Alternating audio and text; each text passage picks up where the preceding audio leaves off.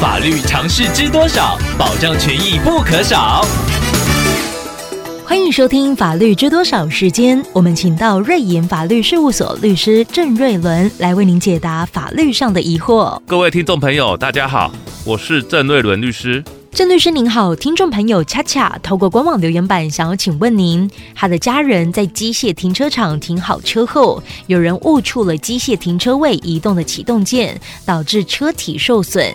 目前车子是完全没有办法使用的状态，而对方表示只愿意提供保险公司给付的金额，但过了很多天还是没有保险员前来查看，态度消极，而且还坚称听众需要负担责任，想要请。问郑律师该如何维护自身权益呢？听众朋友家人的汽车损坏是因为对方误触启动键，基本上对方应该要赔偿全部的损失。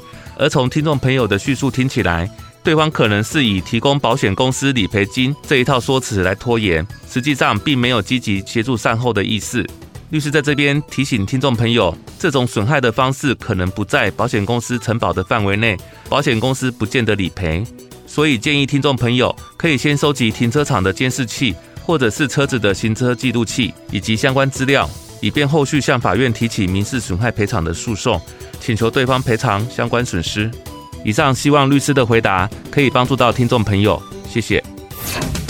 法律知多少？小小常识不可少，让您生活没烦恼。